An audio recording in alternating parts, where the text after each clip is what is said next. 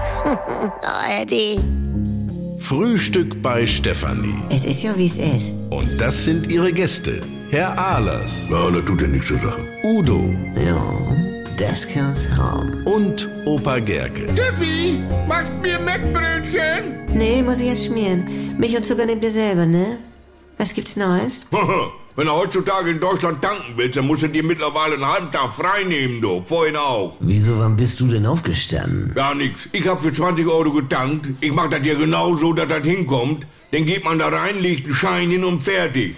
Das kannst vergessen. Wieso, was war denn? Ja, Schlange bis zur Schiebetür. Uha. Ah ja, dann geht die dauernd auf und zu und du frierst dir sonst was ab. Ja, nur eine Kasse auf und der Kassierer, so ein Heini mit so einem weißen Fleischerkäppi wie eine Wurstfabrik, Ja. schmiert da zwei verfressene Maurer die Brötchen da. Ja, äh, Frischkäse oder Fleischsalat? Das weiß ich doch nicht. Dann wollen die bezahlen, dann muss das noch von der Tankwittung getrennt werden, Hm. dann heißt das, sammeln sie Punkte, dann wollte der eine noch wissen, was kriegt man denn dafür, also, Ja, äh, was kriegt man denn dafür? das interessiert mich nicht. Du Steffi, bei Barbara an der Tanke haben sie so Rucksäcke mit Handytasche.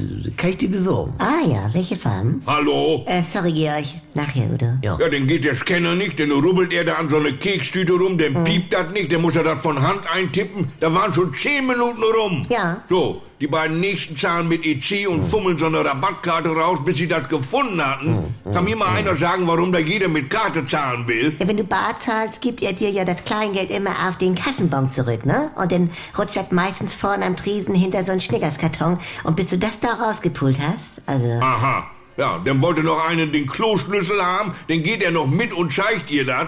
Fünf Minuten! Georg, Fünf Minuten! Ja, aber- Dann kommt einer von hinten und will mal eben Kleingeld für den Sauger. Den habe ich aber weggebissen, doch. Ja, wann kamst du denn nun dran? Ja, direkt danach kam ich denn dran.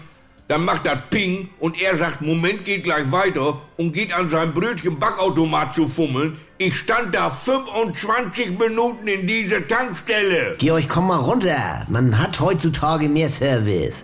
Da müssen wir alle durch. da müssen wir alle durch. Also, Ihr habt das endlich. Ich brauch noch Leckerei für Hunde. Vorne K, N und O. Ja, Knoppers. Ne, mein Rocky?